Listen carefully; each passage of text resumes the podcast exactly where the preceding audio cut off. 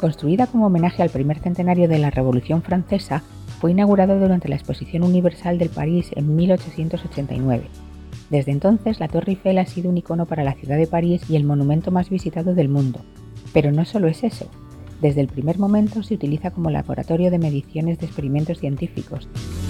También ejerció como radio durante la Segunda Guerra Mundial, primero para los nazis y después para el Ejército de Liberación. Ha sido iluminada de varios colores con motivo de toda clase de acontecimientos y aniversarios. Ha presenciado un rally, varios conciertos multitudinarios y protagonizado películas y series. Y, como no, es el lugar más solicitado del mundo para peticiones de mano y escenas románticas varias. La Torre Eiffel no es solo un monumento. Hoy Ana Rota, la voz prestada a esta introducción, y Ana Peña vamos a contar la ingeniería que hay detrás y el servicio que ha prestado a la ciencia.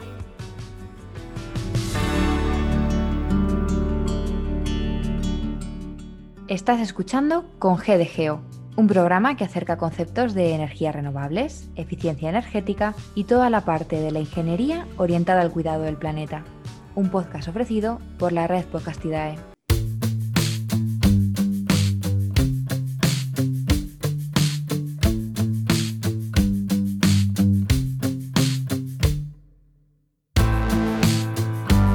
La torre es el resultado de un concurso, ante la proximidad de la Exposición Universal de 1889, la ciudad de París convocó un concurso para erigir una torre en el campo de Marte, que es donde se celebraba la exposición.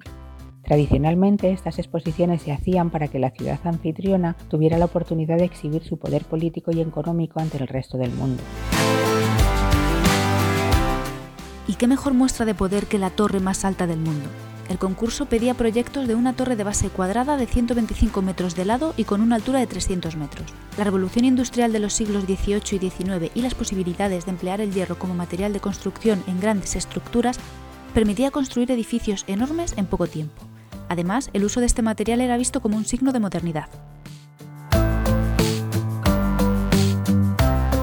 En este contexto, Gustave Eiffel, ingeniero civil francés con gran experiencia en la construcción de grandes puentes metálicos, concibió, o bueno, más bien, dos de los ingenieros de su equipo concibieron una torre metálica con cuatro pilares que se curvaban en la base y se unían en la cúspide. Los pilares estaban compuestos por cuatro montantes tubulares y huecos que se unían mediante una celosía en cruz y zigzag todos ellos en hierro. El resultado era una serie de cuadros adyacentes en los que los laterales se unían unos a otros por vigas colocadas en sus cuatro ejes de simetría. Con eso los ingenieros consiguieron una estructura muy rígida y muy resistente al viento y a las variaciones de temperatura. Lo que pasa es que era bastante poco atractiva. Pero a ese proyecto se le unió un arquitecto también del equipo de Eiffel que decoró con una ornamentación bastante exuberante la estructura propuesta.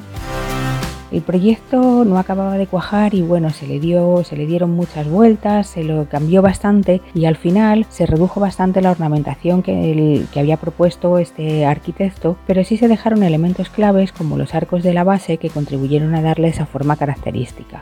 La estructura pasó de tener cinco plantas a solo tres. Eiffel ganó el concurso y las obras empezaron poco tiempo después. En dos años la torre estuvo construida demostrando las grandes dotes de Eiffel como empresario e ingeniero. Las obras avanzaron a un ritmo homogéneo durante todo el proceso. Las 18.000 piezas que lleva la torre se fabricaron cerca de París en la sede de la empresa de Eiffel.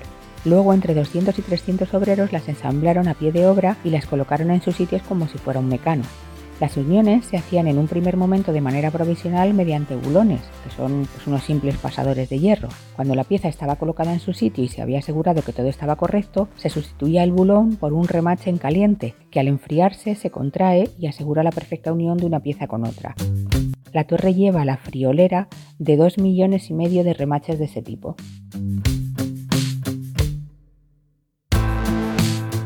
Hubo dos momentos muy delicados en la construcción de la torre, la cimentación y la unión de los cuatro pilares para formar la primera planta. La cimentación consta de una zapata de hormigón por cada montante de cada pilar. Luego todos ellos están unidos por un muro también de hormigón que reparte las cargas y da rigidez a la estructura, y todo ello sobre un lecho de grava compacta. Los dos pilares más próximos al río Sena fueron especialmente delicados debido al terreno pantanoso el nivel de cimentación hubo que bajarlo por debajo del nivel del agua, por lo que hubo que emplear cajones neumáticos e inyectar aire comprimido. Este proceso no fue un reto para Eiffel que ya había trabajado así en otras ocasiones.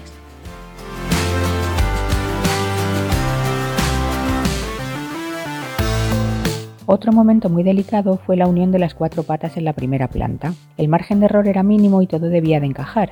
Como Eiffel sabía que la nivelación con tanta precisión iba a ser prácticamente imposible, creó en cada uno de los pilares una cavidad a modo de pistón, en la que inyectó agua a presión.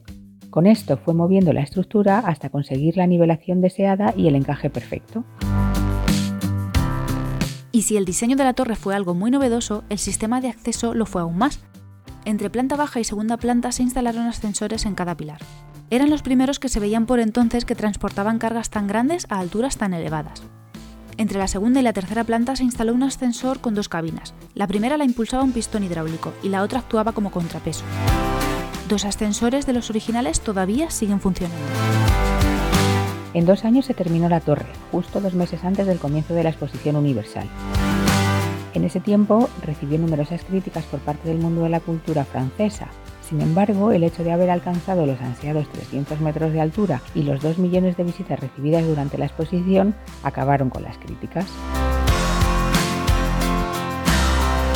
Pero Eiffel no se confió lo más mínimo. Él sabía que finalizada la exposición, el número de visitantes se reduciría considerablemente. El acuerdo firmado al ganar el concurso le otorgaba la propiedad de la torre durante 20 años, pero después de este tiempo debía pasar a manos del Ayuntamiento de París, y no estaba asegurado que la mantuvieran en pie. Su plan para evitar la destrucción fue convertirla en una instalación científica que proporcionara una utilidad más allá de la contemplación meramente artística.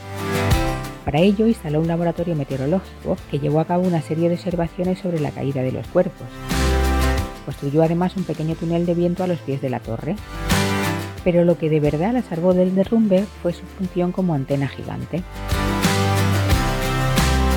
Eiffel ofreció la torre para ubicar el transmisor que realizaría la primera comunicación de telegrafía sin hilos. Eso fue en 1899. Cuatro años después llegó a un pacto con el ejército francés que consiguió comunicarse con sus barcos situados a 400 kilómetros de distancia. La torre fue declarada de utilidad militar y la ciudad renovó la concesión de los derechos al ingeniero. Bueno, pues la ciencia había salvado la torre. Su utilidad como antena ha sido utilizada posteriormente. Durante la Primera Guerra Mundial interceptó mensajes radiotelegráficos y ayudó a desenmascarar a algunos espías de la talla de Matahari. También tuvo un papel en los programas de radio y televisión utilizándose como transmisor y como repetidor. La recomendación bloguera en Con Geo. En el año 2014 se anunció la apuesta por las energías renovables. Hoy en día, esta famosa torre cuenta con dos aerogeneradores como parte de su estructura, equipos de eje vertical situados más o menos a la altura de la segunda planta sin afectar en exceso a la estética del conjunto ni la molestia a los visitantes. Con una producción de 10.000 kWh al año permite el abastecimiento de energía limpia a los pabellones de exposición y compras de la primera planta de la torre. En el comunicado de prensa que en su página web la Sociedad de Explotación de la Torre Eiffel divulgó este anuncio, se comparten otros interesantes datos en relación con las operaciones destinadas a la sostenibilidad de su explotación. Iluminación con bombillas LED, la inclusión de paneles solares y un sistema de recuperación de aguas pluviales completan las novedades del histórico conjunto. Podéis leer la noticia completa en las notas del programa.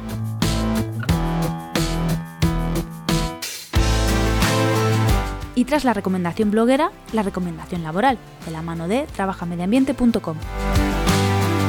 ¿Consideras los habituales portales de empleo la mejor opción para promocionar en tu carrera?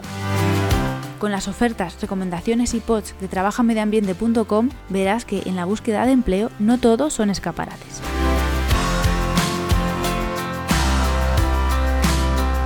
Muchos datos podríamos seguir compartiendo sobre la ingeniería tras la construcción de la torre. Para seguir aportando información podéis hacerlo en redes tras la etiqueta con GDG.